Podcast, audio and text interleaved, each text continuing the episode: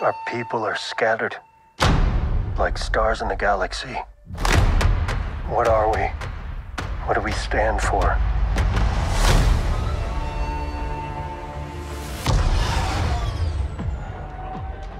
Being a Mandalorian's not just learning about how to fight.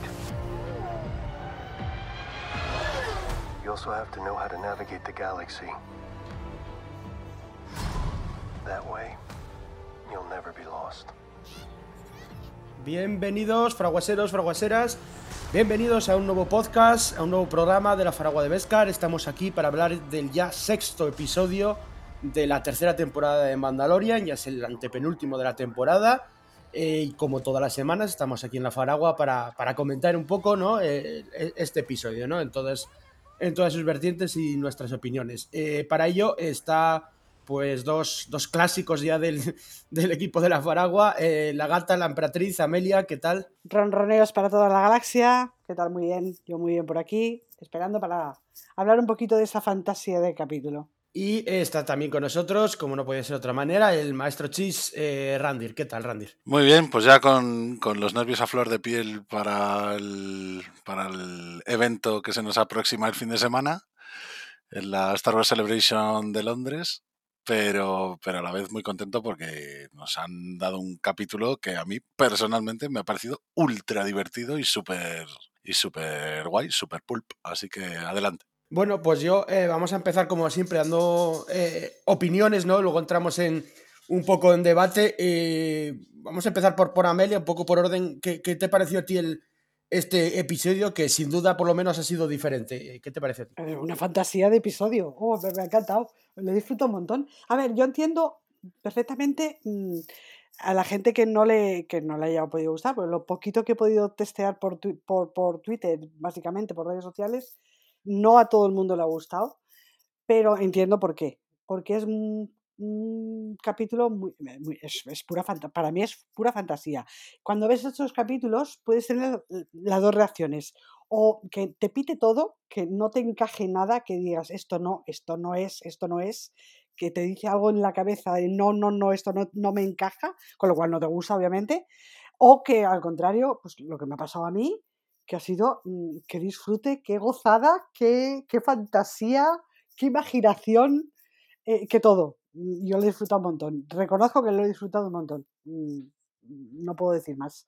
Yo, a ver, muchas veces he comparado el tema del relleno y todo esto con los cachopos de aquí de Asturias, los que sean habituales de los podcasts de, de la Fragua y de los directos de la Fragua ya, ya me conocen, entonces para mí este ha sido un cachopo de los buenos, de los que tienen relleno de todo, ya no solamente cecina y queso, sino que llevan eso, champiñones y le han metido de todo este cachopo y está buenísimo. Esta mezcla de sabores a mí personalmente me encanta. Vale, en Randir, ¿qué te ha parecido a ti en general este, este episodio? Yo insisto, me ha parecido de, de los más de fantasía pulp que, que nos han ofrecido también entiendo la, la, perspectiva, ¿no? Que supongo que tendrán también Nemesis y que comparte, yo creo, un poco contigo, ¿no? De, de, temas de trama o de quizá más seriedad o algo así, pero yo es que lo tengo muy claro, sobre todo después de escuchar al, propio Fabro y cómo hablaba de la serie. O sea, yo tengo muy claro que, que de Mandalorian sigue fielmente y cada vez más los, los seriales pulp. Tira un poco, me recuerda un poco a, a The Clone Wars cuando con los capítulos que, que más le gustaban al propio George Lucas, ¿no? Eh, pues por ejemplo los de los del escuadrón droide y, los que eran así menos menos a priori rimbombantes no y que te ofrecían simples aventuras simples eh, momentos de, de, evasión no de, de, la mente y, y, que no se preocupaban ni, si, ni si de esto es canon, esto es no, esto no puede pasar, esto tampoco. Me recuerda un poco a, a, esa primera fantasía que nos ofrecía Star Wars, los cómics, por ejemplo, de Marvel, también antiguos de, de, los 80, y, y este tipo de, de, cosas que se hacían mucho antes, ¿no? Y, y, me, digo que me recuerda a Clone Wars también por, por el tema de la cadencia, es decir, eh, estamos en una época en la que las series tienen que ir a, ritmos mmm, más o menos eh, rápidos, que te cuenten las tramas de una forma más o menos compleja y más o menos rápida también, o sea, que siempre intenten mantener la tensión, que siempre intenten mantener un, un momento en el que te preguntes qué es lo que va a ocurrir o, o cómo va a ocurrir o tal. Y aunque en esta serie nos dan ese, ese tipo de momentos también, eh, llegado un caso, a lo mejor nos los dan en los últimos 10 minutos, como en, este, como en el caso de hoy, o, o cosas así, pero luego todo lo demás es, es, completa aventura, es completa fantasía y es, y es completo divertimento para, para, todos los públicos. Y, y creo que, que, lo están clavando en ese aspecto. Es decir, no, no, para mí no me están vendiendo algo eh, que no hayan que no hayan anunciado mm, cómo iba a ser, ¿no? Eh, no sé cómo lo ve mucha gente, ¿no? Mucha gente a lo mejor está más expectativa, más a la expectativa de que si los mega crossover, que si esta serie pues eh, es muy fiel al canon, entonces como es tan fiel al canon, pues todo lo que vaya diciendo eh, va a estar escrito en piedra y a partir de ahí todo eso se va a utilizar en, en las otras dos series que, sabemos que van a tener que ver con esta, como es la de Ahsoka y la de Skeleton Crew,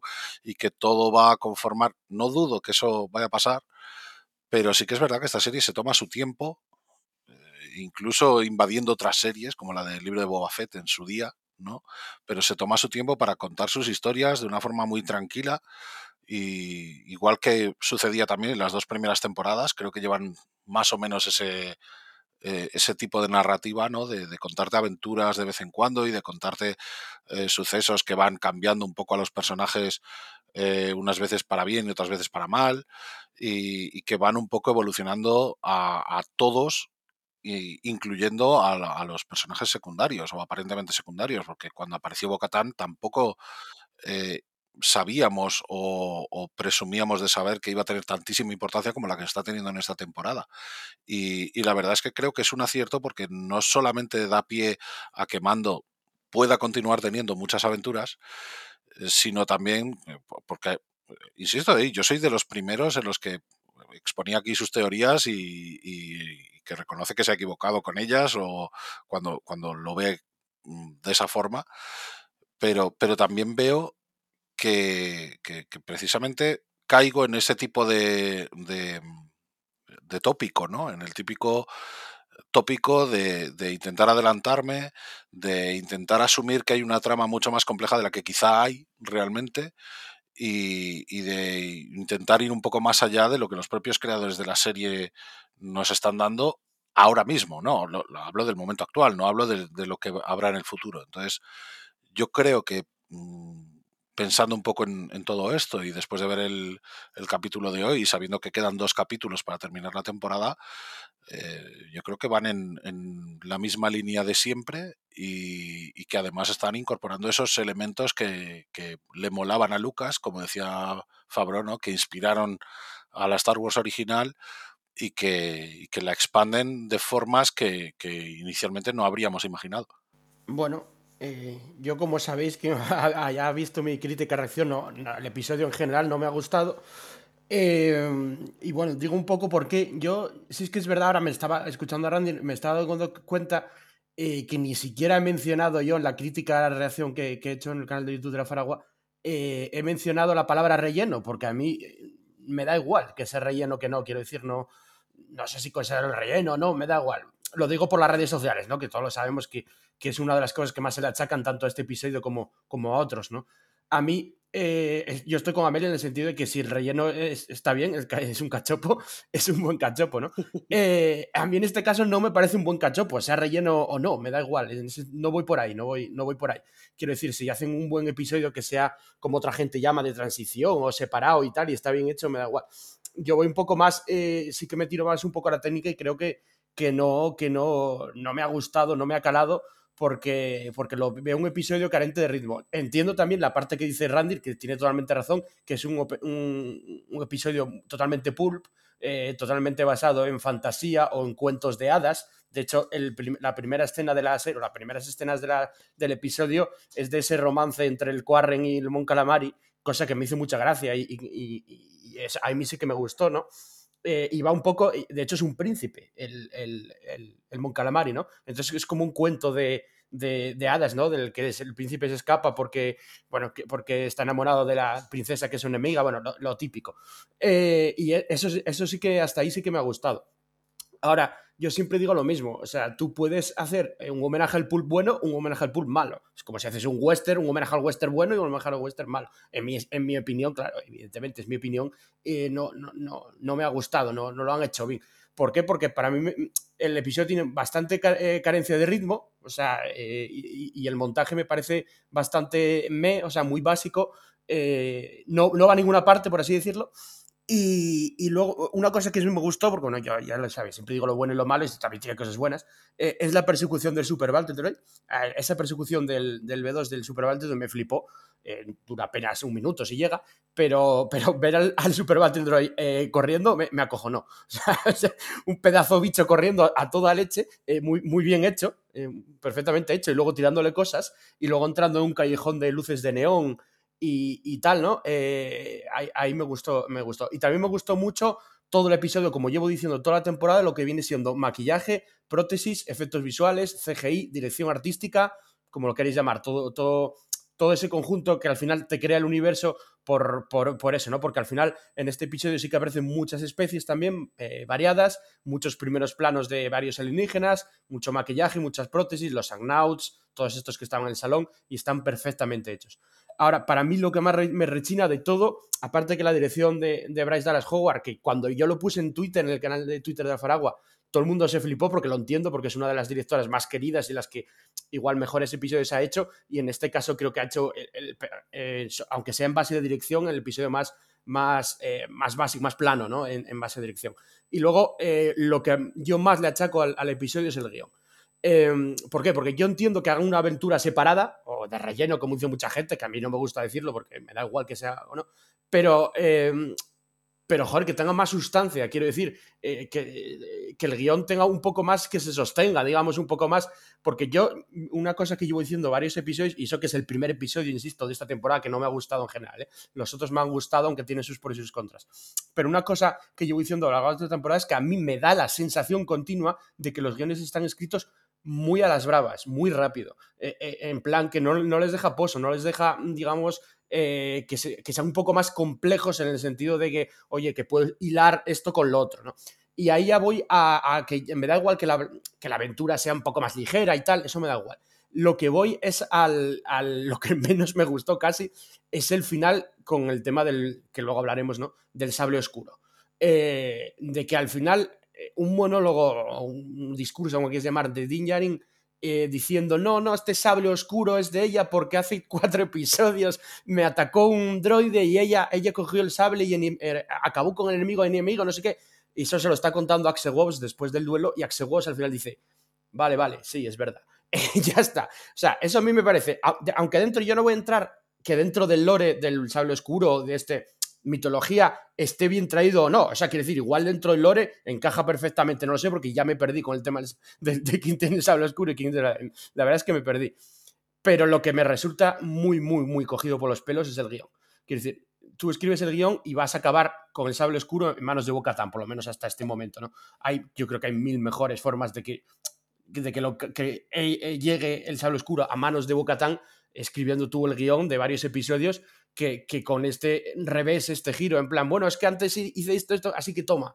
¿Sabes? Es un poco, va un poco por como la sobreexposición que dije hace varios episodios, que el guion eh, me rechina muchísimo. O sea, se puede hacer un guion mucho mejor en el que ella acabe con el sable oscuro, insisto, no me, no me molesta que ella acabe con el sable oscuro, a mí me da igual. O sea, me parece perfecto si, si, los guionistas quieren acabar con, con, ella con el sable oscuro, al menos este momento. Pero yo creo que, que bueno, lo podría complejir más. Y, y, bueno, y para acabar solo diré que lo mejor del episodio es, es Frog Lady. Porque ahí vemos, vemos eh, para quien no se haya dado cuenta, a, aparece, no será Frog Lady, será alguien de su especie, claro, pero aparece una, un, una, una, criatura alienígena. No, no, dos. Dos, dos. dos, dos. Ah, pues yo sí, sí. solo me fijé una que estaba con una pajita o algo así bebiendo. Eh, de Frog Lady. Y claro, eso sí. Ahí ya, ya, quería decir la audiencia que ya nos cansamos nosotros de hablar con Lucasfilm para que metieran la Faragua en todos los episodios. Y ya en este episodio, en medio de la Faragua, digo, pues mete a Frog Lady, que es nuestro, nuestro saludo de, de, del canal. Así que ahí está. Eh, nada, pues eso, ¿no? Yo insisto, eh, a mí no me ha gustado, no, a mí me pasa lo mismo. O sea, quiero decir, si no me gusta algo, no lo odio. o sea, no pasa nada. De hecho, me flipan mucho, muchos temas que hacen. Me gustó muchísimo, por cierto, el tema de la nave Quarren al principio, que está ya en un trono de agua, o sea, en un, es que casi podemos decir un trono de agua, ¿no? En un tanque de agua y luego se baja y, aparece ya en el trono mojada y tal, no sé qué, o sea, me pareció increíble la dirección artística de este episodio y de toda la temporada. Es, es una de las cosas que sí que me parece superior a, las otras dos temporadas. Le han cogido el, el truquillo y, hay pasta ahí invertida, ¿no? Entonces, bueno, eh, no pasa nada, eh, insisto, yo a mí no me molesta que esta, porque yo creo que viendo las redes sociales, a la mayoría yo que leí no les gustó el episodio, pero igual por razones diferentes a la que personalmente no, a mí no me gustó, sino porque creen que es un relleno a estas alturas de temporada, ¿no? O sea, punto de, acabar de los dos, episodios. A, mí eso no, me molesta en exceso. Pero a ver, es que si no te gusta, no te gusta. Quiero decir, yo, es lo que decía yo al principio, es, tú cuando ves algo, de repente hay un momento que dices, esto no me pita, esto me te pita algo en la cabeza. Cuando hay algo que no te encaja, del lore o de, o de lo que sea, o del diálogo, del guion, o, o al tal, cuando, no te, cuando te pita, te pita, y eso no, pues, oye, a ti te pitó, a, mí no, quiero decir, no pasa nada, está muy bien la idea. Lo que pasa es que, mm, bueno, em, no es por justificar, es, mm, es que a mí me ha parecido tan fantasía, tan, tan, tan entretenido, me, me, lo he pasado tan bien que lo que menos me he acordado es de si estaba bien escrito el guion o no, o si, no, sé, me lo, he pasado también, viendo, bien, sobre todo visualmente. A mí me ha impactado muchísimo visualmente, me ha encantado visualmente. Mm, eh, eh, ¿Cómo han hecho? Porque además eso, el plano aéreo que parecía, todo el mundo pensábamos en el tráiler que era Sundari, que era Mandalor, ah, sería una imagen de, de antes de la Noche de las Milagros y todo. Y no, al final resulta que es otro planeta diferente que, que coincidentemente tiene también eh, a sus ciudades dentro de una cúpula, ¿no? Y me ha encantado el, verla por dentro, lo luminosa que es. Oh, yo estoy, enamorada de, eso. Visualmente estoy enamorada del capítulo.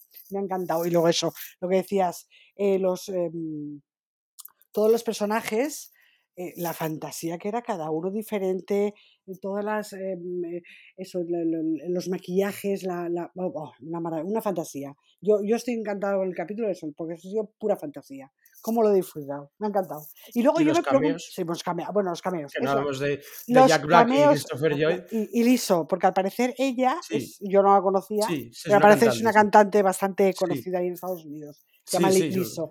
Pero vamos, yo, Jack Black y Christopher Joy, digo, es, maravilla. O sea, lo de Christopher Joy, que además es que yo creo que se había rumoreado hace tiempo. Sí, no, estaba, estaba incluso confirmado. O sea, ellos, salió por todos lados. Lo que yo no sé, o por lo menos no me interesa, es lo de Jack Black. Eso para mí fue totalmente sorpresa. Lo de Christopher Joy, de hecho, en redes sociales, todavía en el, Twitter de Faragua hace unos días, se habló que estaba mucha gente esperando a ver qué personaje hacía, porque estaba. Ya se sabía que, hacía un personaje, ¿no? Pero no se sabía cuál.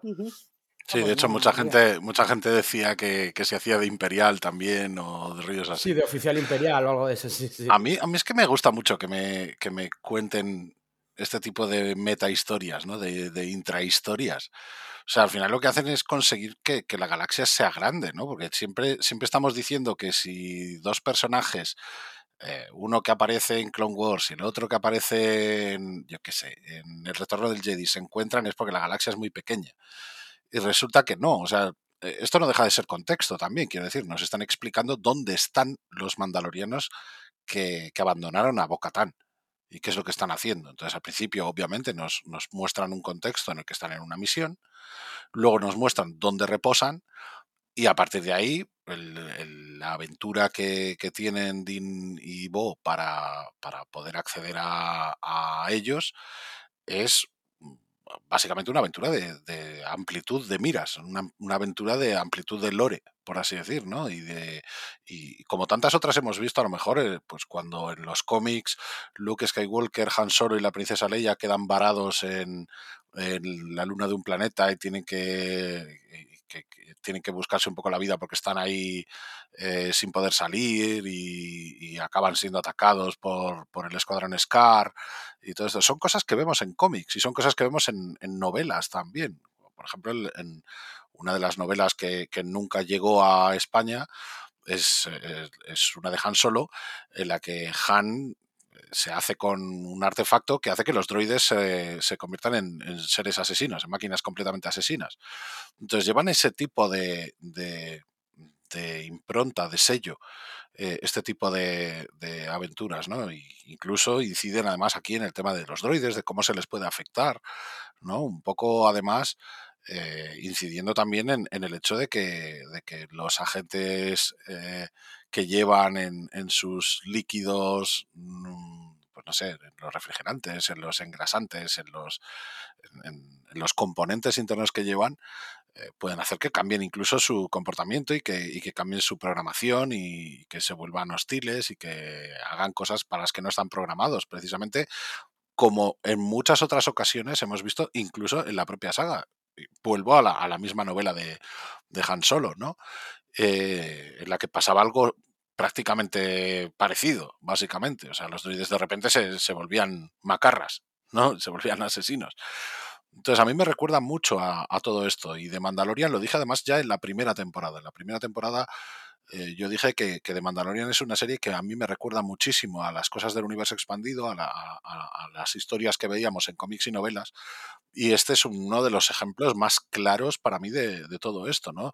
Eh, luego, eh, sí que es verdad, insisto que, que eh, sí que el guion no es nada complicado, no es algo súper enrevesado, ni muchísimo menos, pues que creo que tampoco es una seña de identidad de, Star Wars que sea demasiado enrevesado. Sí que es verdad que hay historias más largas, ¿no? Pues, pues por ejemplo en cómics, y sobre todo en cómics, yo creo, y, en alguna novela, pues alguna investigación sí que lleva pues varios números, o sí que lleva eh, una cadencia más lenta para explicarte motivos y para explicarte no sé qué, pero es que aquí yo creo que no hace falta. O sea, al fin y al cabo, son personajes que, que vamos a ver aquí y que posiblemente o quizá en algún futuro puedan volver a aparecer porque igual que el Mitrol, ¿no? igual que muchos otros personajes, Pelimoto, por ejemplo, que, aparecían inicialmente en, la serie y que a priori no tenían ningún tipo de relevancia más allá de ayudar a Dean en un momento muy puntual, luego resulta que quizás sí que tengan una relevancia mayor, ¿no? O sea, este planeta al final no deja de ser una suerte de Mandalor en su época de esplendor, es decir, las ciudades abovedadas, acristaladas, protectoras, esos domos protectores de, la superficie, ¿no? A mí, de ahí que, tengamos también un poco esa, eh, que tuviéramos también ese engaño, ¿no? En los trailers, cuando veíamos llegar aquí, decíamos, es que será Kalevala, es que será eh, a lo mejor otro, otro de los planetas que hay en el sistema Mandalor.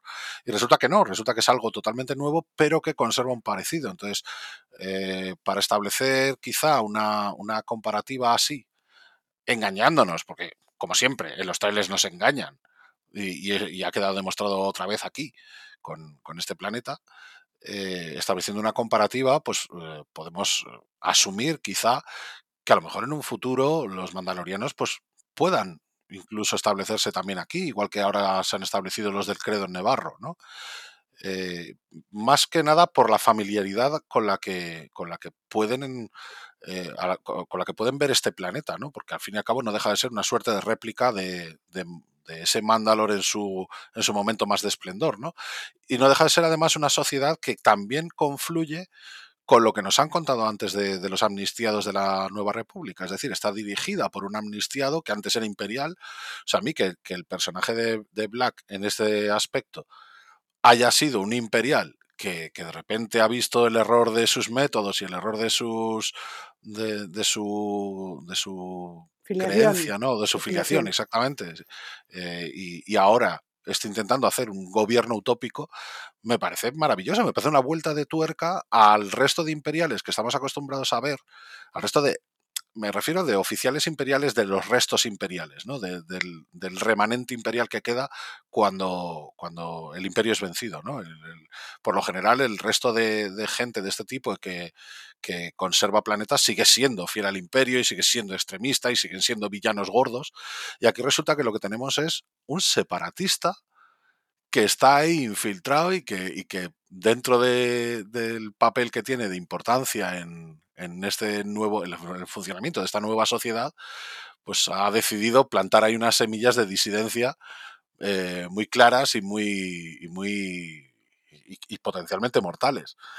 Entonces, a mí sí que me ha gustado mucho el capítulo por todo lo que implica, por todo lo que nos da y por todo lo que, lo que abre la galaxia. Pero luego sí que es verdad, el, en cuanto ves el episodio y estás viendo la investigación, sabes lo que va a pasar. O sea, esto no es tampoco Origen, ni es tampoco Matrix. O sea, esto sabes lo que va a pasar porque es predecible. Pero no considero que sea un mal episodio por ello. Al contrario, creo que sigue muy en la senda de, de la esencia en sí de la Star Wars inicial, del Star Wars original, muy la esencia en sí de lo que George Lucas tenía en mente cuando nos hablaba de, que su inspiración era Flash Gordon y los seriales matinales de, fantasía espacial y de fantasía pulp.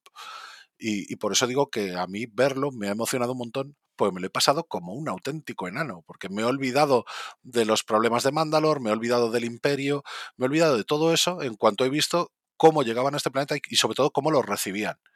O sea, me ha parecido encantador en sí el, ¿Y qué el opináis de... Eh, quiero decir, a mí me gustó mucho ver a Axe Wobbs, que bueno, ya también estaba prácticamente confirmado también porque se le vio en, en el rodaje, había fotos del rodaje de, del, del, actor en, en, en, la, en esta temporada, eh, yo también tenía ganas de, de, que, de, que, saliera, ¿no? Porque también se dijo que por qué no estaba en el final de la segunda temporada y tal.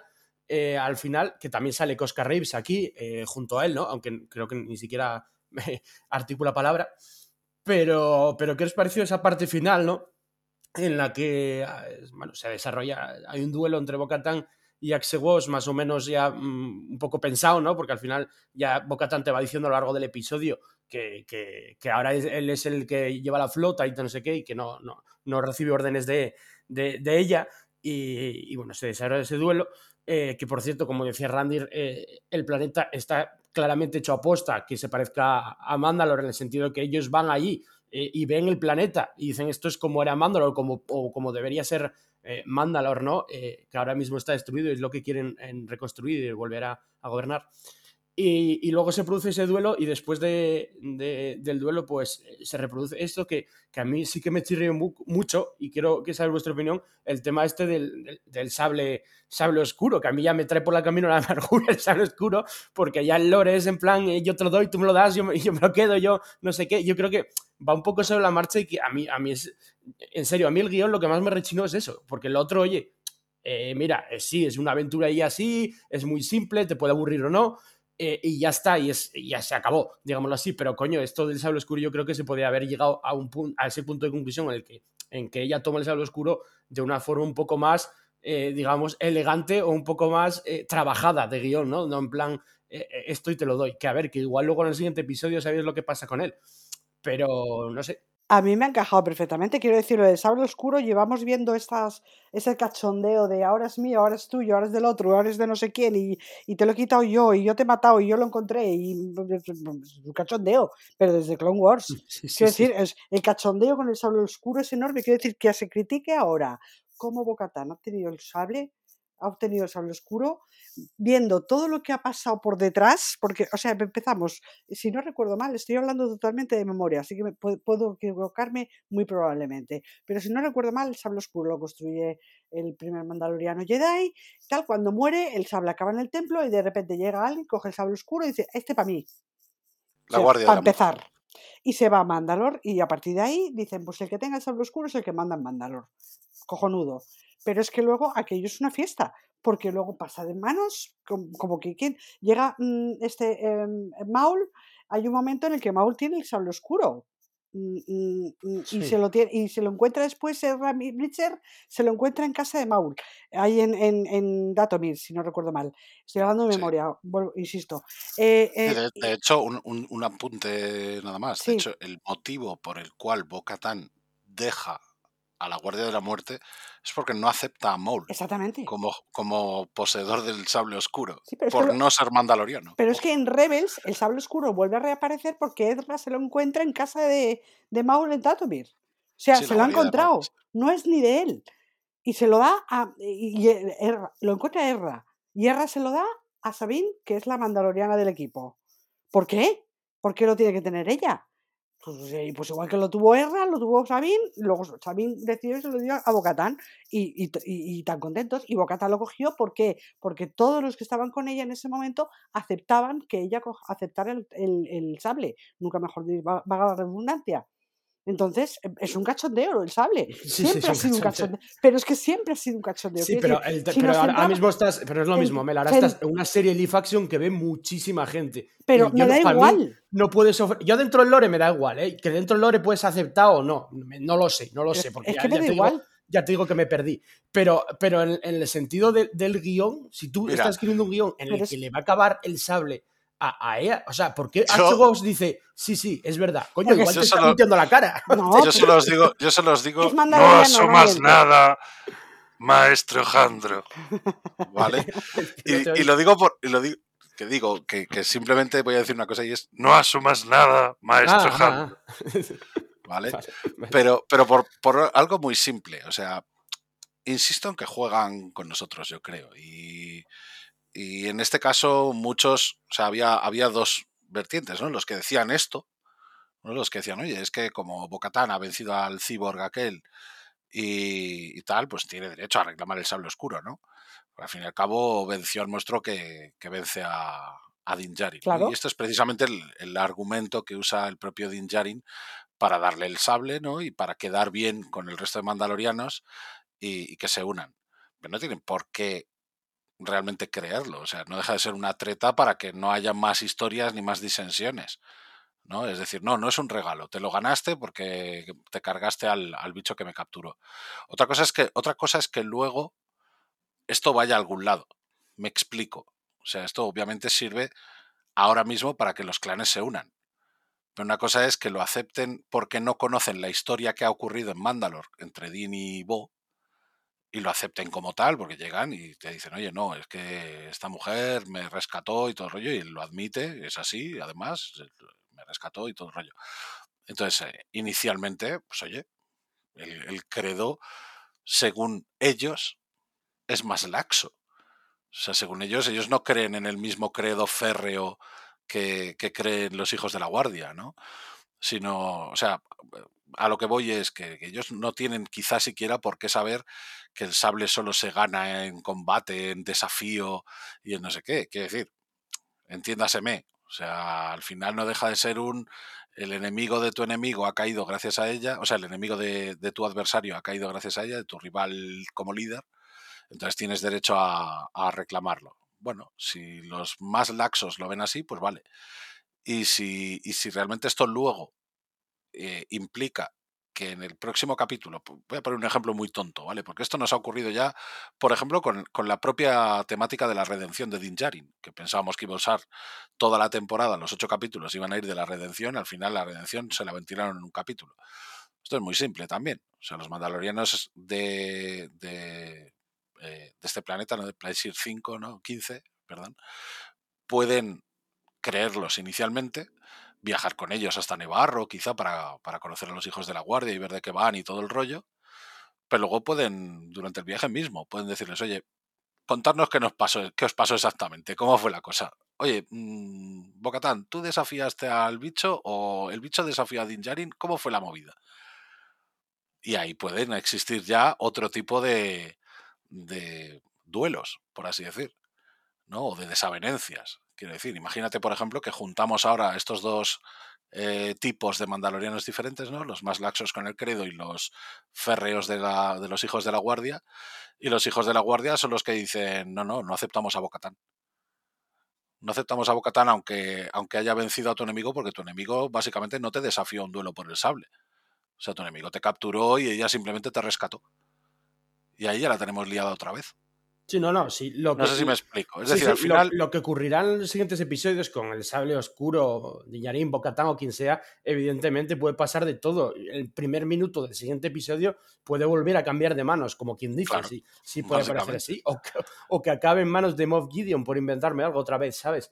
Eh, puede pasar lo que sea. A mí lo que me molesta ya no es ni dentro del loro, lo que me molesta es dar eh, este giro de guion tan. Eh, simple. O sea, ¿sabes? Porque al final es solo una explicación que da Din después de tres episodios o cuatro episodios eh, y que los otros, bueno, no sé si se lo hayan creado o no, pero en ese momento lo aceptan por lo menos, se ha fingido o no, para que, para que le dé el, sable a, a Bocatán. No sé, me pareció un giro pues muy simple. A mí es lo que me digo, yo creo que los episodios, y el mismo John Favreau lo dijo, que estabas tú delante, estabas tú tomando un café, Randy con él, eh, que, que, los escribe, que los guiones son, salen muy rápido. O sea, los escriben rápido sí. en el sentido de que, de que son bocetos de, de pocas páginas que luego evidentemente se tienen que llevar a la pantalla y ahí es donde entra un proceso mucho más largo, pero que, que se tal. Pero a mí la sensación que me da es, respecto a las dos primeras temporadas, eh, bueno, que ya hablaremos al final, ¿no? Que hay cosas mejores, cosas peores, como en todo, eh, respecto a otras temporadas, pero a mí la sensación que me queda es que es eso, es que los guiones están muy rápido, muy a las bravas, por así decirlo, escritos, y que luego no, no, no encaja. Un poco lo que decía Neme con otros episodios, que yo no estaba de acuerdo con él, eh, algunas cosas, en esta sí, y, y, no, me, no me terminan de, de convencer, ¿no? Por lo menos en, sobre, todo en este, sobre todo en este episodio. Que luego estoy seguro que da igual, porque la gente es muy voluble y este episodio igual a la mayoría o mucha gente no le ha gustado y, van a flipar con el final de temporada. Ni, no tengo ni idea de lo que será, pero ya, ya verás cómo flipan. Quiero decir, eso es así, va, va, va variando de un episodio a otro, ¿no? Pero bueno, eh, no sé, a mí no me, no me, no me ha encajado sobre todo este, ese, giro final. Decía, por ejemplo, Mandalor, Mandalor Express, un saludo a a nuestros chicos ahí, nuestros compañeros en Texas, que tampoco le molaba, a mí no tanto, ¿eh? a mí no tanto, pero es verdad, le molaba la coreografía del, de la lucha, del duelo este de que tiene Boca Tan con, con Axel Wobbs. A mí no tanto, a mí sí que me gustó en general ese, ese pequeño duelo, digamos. Eh, ca cambia un poco, si os dais cuenta, cambia un poco porque está hecho sobre hierba, o sea, sobre hierba, yo nunca lo vi así, ¿sabes? Entonces cambia un poco los escenarios, que al fin y al cabo una serie en general siempre es bueno que vayan cambiando los escenarios y tal, para que no parezca siempre lo mismo. Entonces eh, resulta un poco más atractivo porque tienes el, el, el, verde de fondo y tal. Y, y, a mí el personaje de, de, este, de, de Axel eh, siempre me gustó, o sea, siempre me gustó. Evidentemente no está desarrollado un pimiento, pero al final eh, aquí habla como, como comandante. De hecho, me gustó mucho, no sé si se llama así, comandante o algo así, pero eh, me gustó mucho la conversación que tiene con la, con la, con la Quarren al principio, él sentado en, en, en, su nave en plan, no, no, aquí nosotros venimos y os, os lo, nos lo vamos a llevar por, por, los cojones, ¿sabes? O sea, porque, porque, porque nosotros somos mandalorianos así. Y de hecho, cuando se lo llevan, no sé si es Cosca Ribis o quien dice, eh, que, dicen, que dice el príncipe de Moncalamar y dice, joder, pero los mandalorianos no eres nobles y tal. Y dice, sí, sí, pero pagando. Si pagas, si pagas, ¿sabes? Eh, algo así dice en plan, si pagas, somos nobles. Entonces, esas cosas sí que, sí que me gustaron, ¿no? Entonces, eh, de ahí sale. De hecho, me gustó mucho toda esa escena inicial, quiero decir.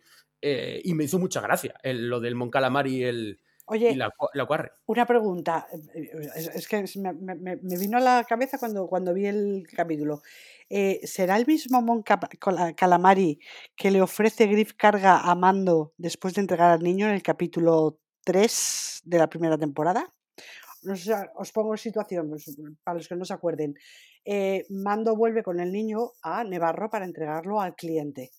Entrega al niño al cliente, se va a la, a armera, le hacen la armadura entera de Beskar, que es cuando cambia y ya se pone todo su todo reluciente con su armadura de Beskar, y va a ver a Griff Carga.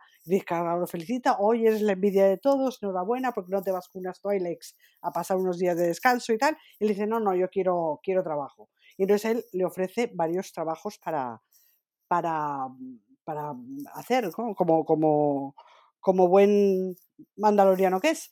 Y uno de el que elige él es precisamente un príncipe Mon Calamari. Sí, es verdad. Entonces sí, no sé si será es. el mismo. Tengo miedo de que sea el mismo. Tendría que volver sí, sí. a ver el capítulo. Yo, seguramente, tiempo, bueno, pero yo creo posiblemente. Que sí. Yo creo que sí. Yo creo que han jugado con ese guiño eh, claro. y, y, que, y, que, y, y, que sí es. De hecho, a mí me recordó mucho al, al, al príncipe Mon Calamari de la serie de animada, animación de Yendi Tartaboski que también hay un príncipe con eh, Mon Calamari. Uh -huh. eh, ahí, ahí, sí que me recuerdo mucho, que no sé si es tampoco ni nada, ni, ni ellos mismos lo sabrán, ¿no? Y hay Pero otro, bueno, y hay otro también en, en, The Clock Wars, que hay un capítulo de Mon Calamari precisamente. Eh, Sí, no sé, no sé el nombre tampoco. Sí, pero que van ahí con las burbujas estas en la cabeza y tal, que está mm. Padme y está Jar Jar Binks y, y hay un sí. tiburón ahí, bueno, que es más malo que la leche y eso sale también y sale un príncipe sí, Mon Calamari. Y, y, brutal el, eh, o sea, los, vamos, es que hay los primeros planos de cuando se están medio besando ahí con los, con los tentáculos del Quarren, pero impresionante cómo está hecho. En Mon Calamari también, pero sobre todo la Quarren. La Quarren eh, vamos, mojada y tal, porque estaba en el tanque con agua, eh, se le nota mucho, la textura es una pasada, o sea, parece que es piel de verdad, ¿sabes? Eh, yo creo que han avanzado muchísimo en esta temporada, vamos, eso sí que me parece totalmente cinematográfico, las, las, las prótesis, las prótesis y, etcétera, ¿no? Yo no sé cuánto hay de CGI, seguramente los, los, tentáculos que se muevan en la cara sea CGI y tal, pero el resto, hostia, eh, vamos, brutal a todos los niveles. Y... y, luego la, la, trama detectivesca es maravillosa. Es maravillosa. Además, están haciendo el juego, sobre todo cuando entran en el bar, en el, en el Resistor, el bar de los droides, que hacen un poco lo del poli bueno, poli malo. yo eso lo disfruté muchísimo, me encantó. Sí, sí, sí. No, el, eh, me gustó mucho el camarero, vamos, el camarero con el que habla con ellos y tal. Eh, como, y bueno, la, la, retaila de droides que hay y tal, eh, está muy guay, está muy guay. Era de lo poco que nos faltaba por ver del tráiler, ¿no? Que había salido en el tráiler una pequeña escena de, de esto. Sí. Y, y, la verdad es que queda, queda muy bien. Que hagan una, una. De hecho, mola mucho porque cuando entran es como un poco en el western, se calla todo el mundo y les mira, ¿no? Porque además, evidentemente, ¿no? son orgánicos en un mar de droides. Es muy buena, muy buena idea. Y, y además, eh, insisto, es una cosa que hacen durante toda la temporada y an antes eh, salían muchas menos especies, muchas menos variadas, pero es que ahora tienes ahí 20.000 droides diferentes, no son cuatro droides de protocolo, los típicos y tres, no, no, tienes un montón de cosas diferentes, igual que con las especies, cada vez salen más especies diferentes, ahí han, han jugado mucho con eso. Y luego el, el camarero este con el, con el, que hablan también es, eh, está muy, muy logrado. ¿no? El hilo de fraguasidades este, esta semana os lo vais a currar, pero bien. Yo no sé cuándo lo voy a hacer. Ya, ya no sé nada. Ya, ya hablaré contigo, Randis, porque, porque evidentemente vas a estar ocupado. Hasta la semana que viene estamos jodidos, sí, sí, básicamente. Voy, voy, a ver si, a ver, y yo también estoy jodido hoy, así que bueno, ya, ya, ya, veremos cómo hacemos. Eh, no sé qué decir yo, así sí que, vamos, eh, curioso. Eso, de fondo salen muchísimas, eh, muchísimas cosas, muchísimas alienígenas y muchísimas historias, ¿no? Eh, pero bueno, eh, ¿cómo se llamaba el, el, refrigerante este que donde estaban los nano, nanobots? Ne Nepente. Nepente, yo le llamo Mbappé. Es que... no sé qué MP, yo, el, el, Mbappé. El Mbappé, ¿dónde, dónde meten eso? No, a mí, a mí la trama de detectivesca la verdad es que no me gustó. Me gustó, mira, me gustó mucho eh, también eh, cuando bajan a los, a los Unknowns, eh, sí. eso me gustó mucho porque, vuelto a lo mismo, salen varios, no sé, igual cinco, seis o más diferentes, y, y, todos están curradísimos. Todos son diferentes de por sí, o sea, la cara, como, como fuera un humano, ¿no? Pues son todos diferentes, la cara, el pelo, etcétera. Pero mola mucho como él habla cuando dice lo de Quill y lo de yo he hablado sí, y todos, sí, todos, le, atienden. Eso sí que me pareció, me pareció bonito, ¿no? Eh, me, me, pareció que tal. Tampoco sé, coño, que, que famoso era Quill, ¿no? Para, para que, que unos Unknowns en esa, no sé, en ese planeta le conozcan. No sé el motivo de por qué es tan famoso fuera de, de, de, su planeta o de sus tal. Había, dicho, bueno. que, había dicho Quill que era jefe de no sí. sé qué no lo sé, no parte. Lo sé. Hay que volver sí, a revisionar sí. la primera hay, hay, que, hay, que, revisionarlo porque sí. no lo recuerdo exactamente, pero sí que es verdad que a mí no me sorprendió por eso, porque recordaba que, que Quill había dicho que al trabajar para el Imperio, que se ganó su libertad y todo, el rollo, verdad, y todo verdad, aquello, que, que, que, había sido como jefe de algún tipo de división dentro de los Ugnauts. Entonces, hmm. bueno, a mí, a mí se me. O sea, esas, esas cosas no me, no me molestan en absoluto. No, no, al contrario. No. El, el, el, hecho en sí de que. Porque esto es como Anakin y Obi-Wan. Cuando hablamos de Anakin y Obi-Wan, para la galaxia ellos eran héroes famosos. O sea, eran gente a la que estaban acostumbrados a ver en hologramas y cosas así. Entonces, si ahora, por ejemplo, eh, imaginaos, ¿no? Que hacen una serie ambientada, una serie live action, ¿vale? Ambientada en, en, en la temporada de las precuelas o, o, algo así, y en un momento dado, pues aparece gente que a la que le mencionan a Anakin Skywalker, lo que sea, pues lo conocen, pues lo consideraría algo básicamente igual que, que, lo que puede ser para los Ugnaughts Quill, ¿no? Un héroe para ellos porque se ganó su libertad dentro del imperio, entonces como vete tú a saber cuántos Ugnaughts lo consiguieron, ¿no? Pues, pues a lo mejor es, tiene un estatus dentro de, de, los propios Ugnaughts como legendario, ¿no? O, o, algo así.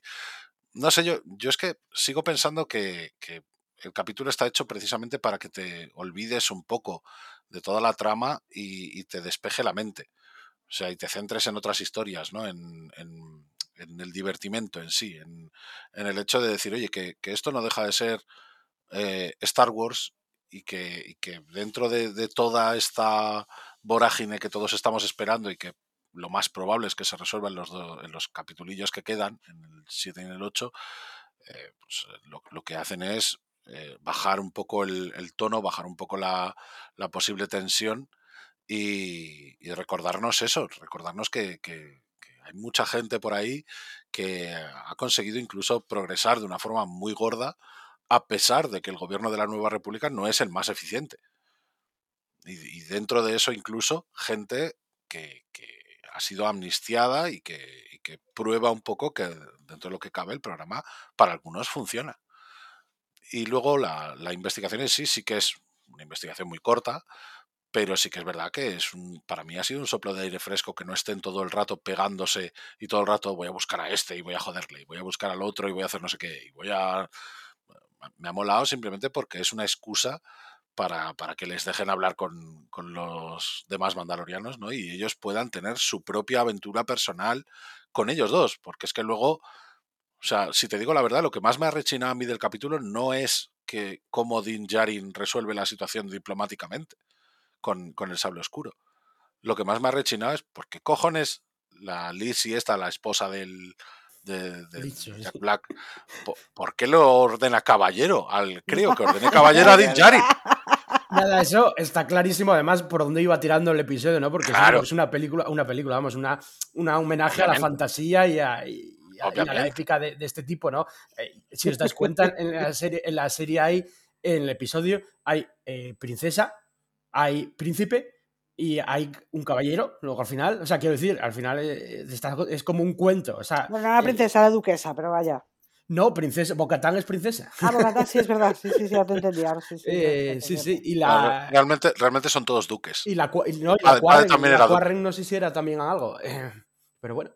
Eh, no, no, a ver, es un episodio que ya, ya sabemos, o sea, iba a tener sus detractores. A mí en general no me gustó, pero insisto, además no me molesta eh, tampoco en exceso, porque llevamos eh, seis episodios y de seis solo no me gustó uno y no me molestan en tal. Por cierto, lo que dije antes, no os moló mucho el Super Battle Droid. Ah, corriendo. a, mí me parece una salvajada. y, también te digo una cosa, o sea, a mí normal, porque cuando Din Djarin, yo estaba flipando, ahí me, yo creo que es cuando más me reí de todo el episodio, cuando Din Djarin se pone a dar hostias a los super según va saliendo a hostias, y cuando uno le responde, digo, coño, normal, joder, me estaba dando rabia a mí, tío, le estás dando patadas y patadas a todos los superdadores hasta, hasta que uno dice, oye, Chorbo, ¿qué haces? es que es verdad. y entonces sale corriendo, que yo flipé, sale corriendo como si fuera casi un humano, o sea, corriendo a, no sé, las piernas eran...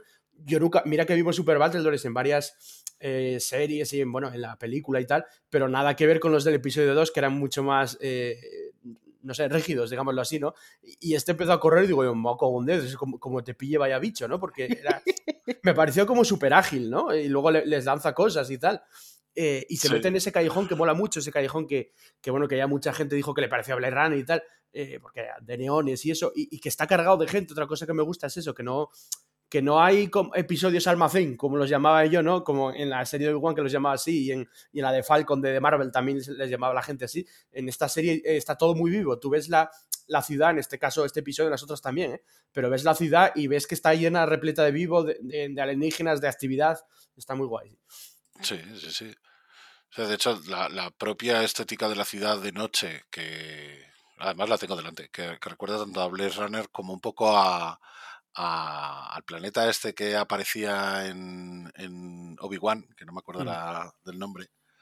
Sí. Eh, pero, pero que, en este caso, en vez de ser un antro de perdición, está todo súper limpito, súper claro. Ves a los speeders pasando por la calle como si fuera una calle normal, quiero decir. O sea, parece una calle normal de, de pues, no sé, de Hong Kong por la noche, pero un Hong Kong adecentado, o sea que funciona.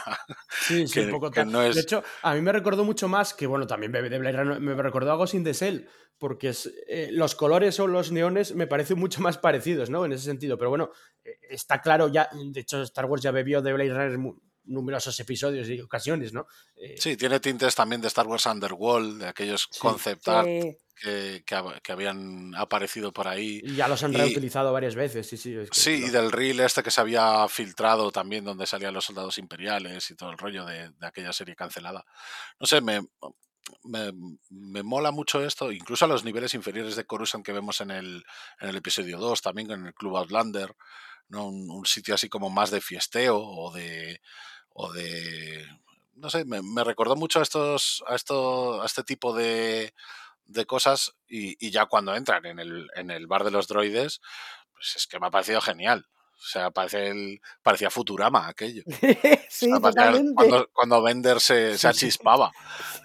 Sí, Me absolutamente genial. O sea, el hecho de que estén todos con una especie de botella eh, que, tiene un, un, un, tubito que les va, pues a lo mejor a unos al pecho, a otros a la cabeza, ¿no? A diferentes partes, como, como indicando que están ahí sorbiendo, pero como si fueran copas normales y corrientes. A mí me ha encantado, me encanta ver a, a los droides en este tipo de tesitura, porque a los droides, a lo sumo, los vemos siempre sirviendo a los humanos sin más o sirviendo a otras especies sin más. Y en este caso tienen un sitio donde pueden ir a, olvidarse de sus preocupaciones. de hecho, la escena inicial es igual que la de la cantina, ¿no? En el momento que entran se ve un poco el contexto de lo que están haciendo todos los droides, igual que pasaba en la cantina con los alienígenas.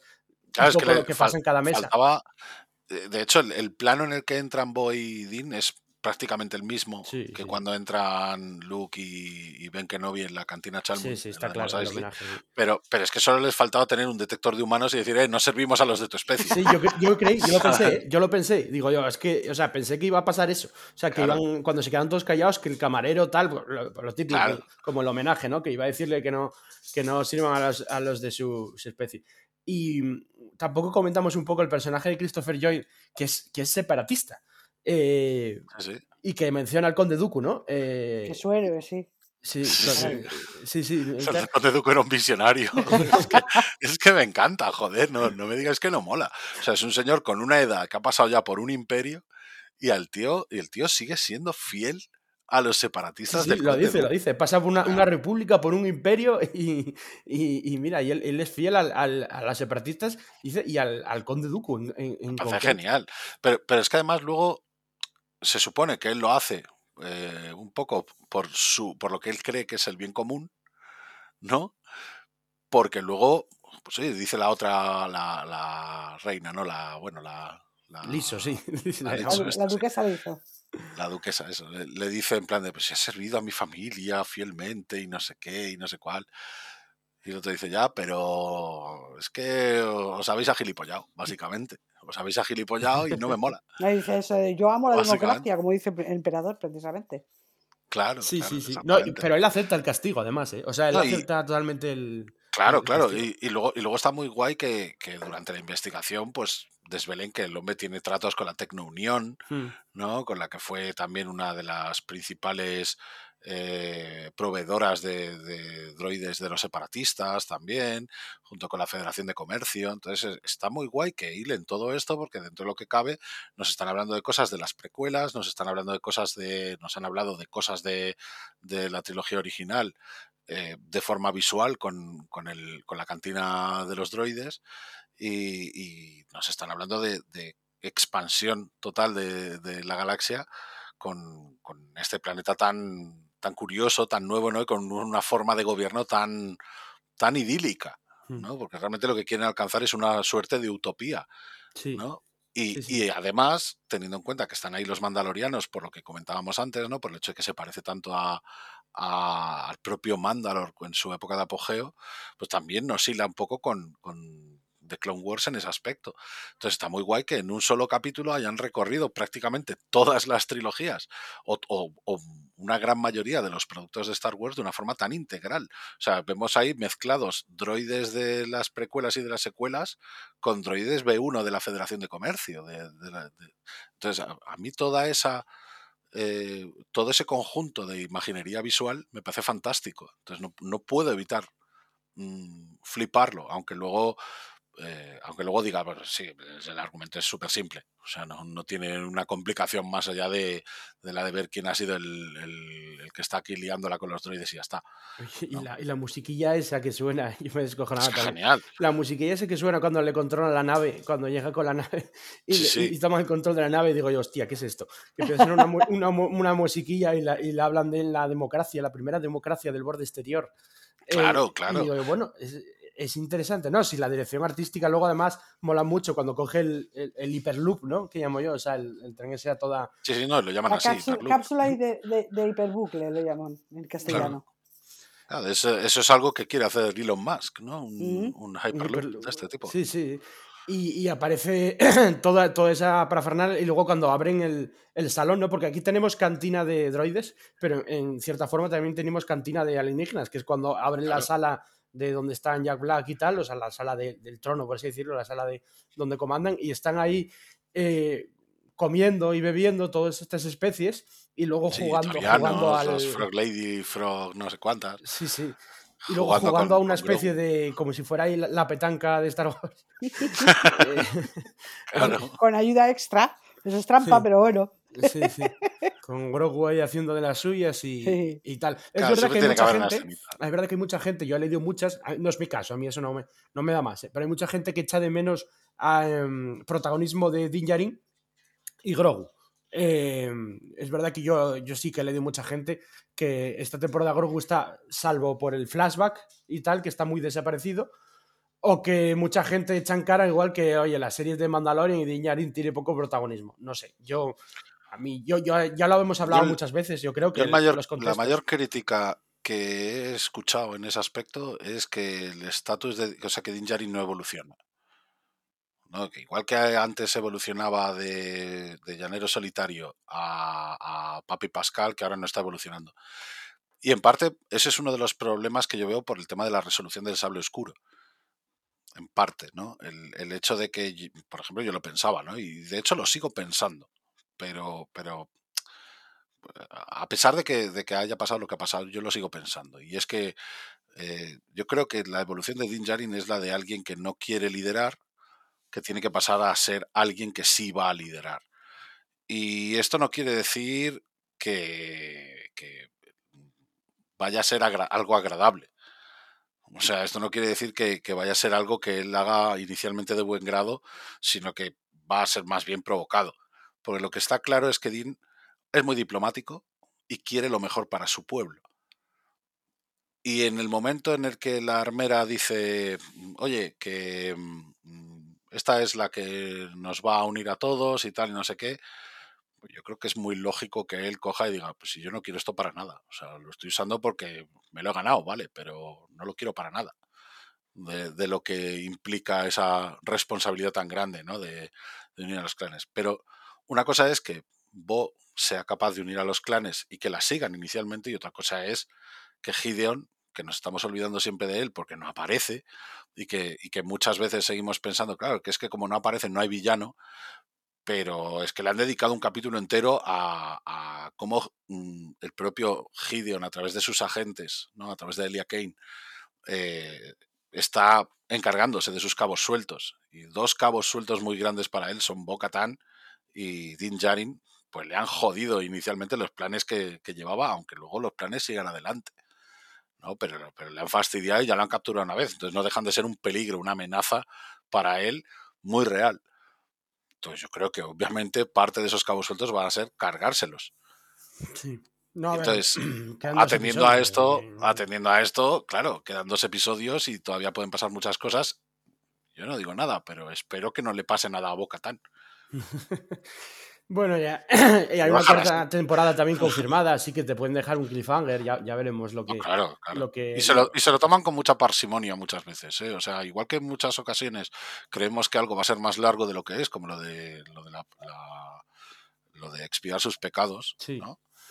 Pues en, en otras ocasiones se lo toman con una parsimonia total y con una parsimonia muy, muy tranquila y muy reposada para seguir contándote movidas. O sea que al final esto va para largo, yo creo.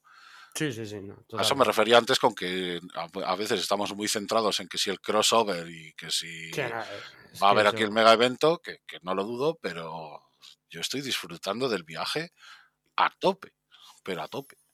Eh, bueno, chicos, no tenemos tiempo para más. Eh, ya hemos comentado un poco todo el episodio, ¿no? Eh, lo podréis, podéis escuchar aquí el podcast y también el directo que vamos a hacer en breve en el canal de YouTube de La Faragua. muchas gracias, como siempre, a toda la audiencia por, por escucharnos, ¿no? pues la mayoría semana a semana, así que muchísimas gracias. Y dar las gracias, pues como siempre, al, equipo aquí presente de, de La Faragua. Amelia, gracias por, por estar con nosotros, un placer. Un placer estar aquí otra vez con vosotros comentando este maravilloso capítulo y toda esta serie que nos estamos disfrutando como enanos todos. Eh, nos haya gustado más o menos el capítulo, yo creo que en general estamos disfrutándolo todos mucho. Eh, y bueno, muchísimas gracias también al maestro Chis en Randir, al que también le vamos a desear un buen viaje que se va en prácticamente unas horas al, a Londres, a la Star Wars Celebration.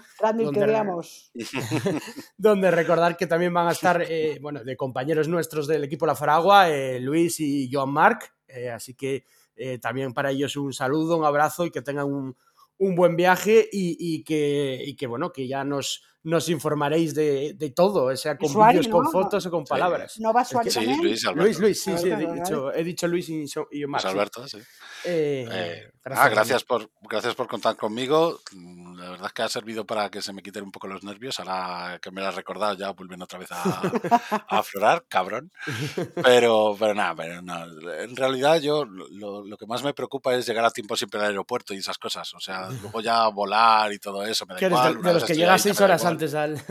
Siempre, siempre. O sea, si a mí me dicen tienes que estar dos horas, a lo mejor estoy tres o cuatro antes, aunque esté dos horas por ahí escucha, Eso pasa aquí en, Asturias y van y está cerrado, porque el aeropuerto de Asturias cierra por la noche. Así que imagínate. No, a ver, a mí lo, que siempre me preocupa es eso, ¿no? Y siempre me, pone tenso el hecho de tener que, decir, bueno, pues si tenemos el vuelo a las 9, hay que estar a las 7 de la mañana para hacer el check-in, hacer la facturación, no sé qué, no sé cuántas, lo que sea todas esas movidas. Pero una vez ya he pasado el control de seguridad y ya estoy dentro y ya me he sentado en el asiento del, del avión, ya para adelante. O sea, si ya, ya, he ya he turrado bastante en avión, O sea que. Ya, no, claro, normal. Tú acuérdate de quitar la coquilla de Vescar para que no te piten el arco, ¿vale? No, yo, el, diente, tío, es, es, el puñetero diente electrificado este, ¿sabes? Que, siempre ¿eh? pita. Entonces, claro, como no lo puedo desactivar, porque si no, si, si, lo intento desactivar, cortocircuita y entonces se activa. y ahí quedas. Entonces tengo que tener cuidado. espero que, que en las aduanas imperiales no haya problema por eso. Disfruta.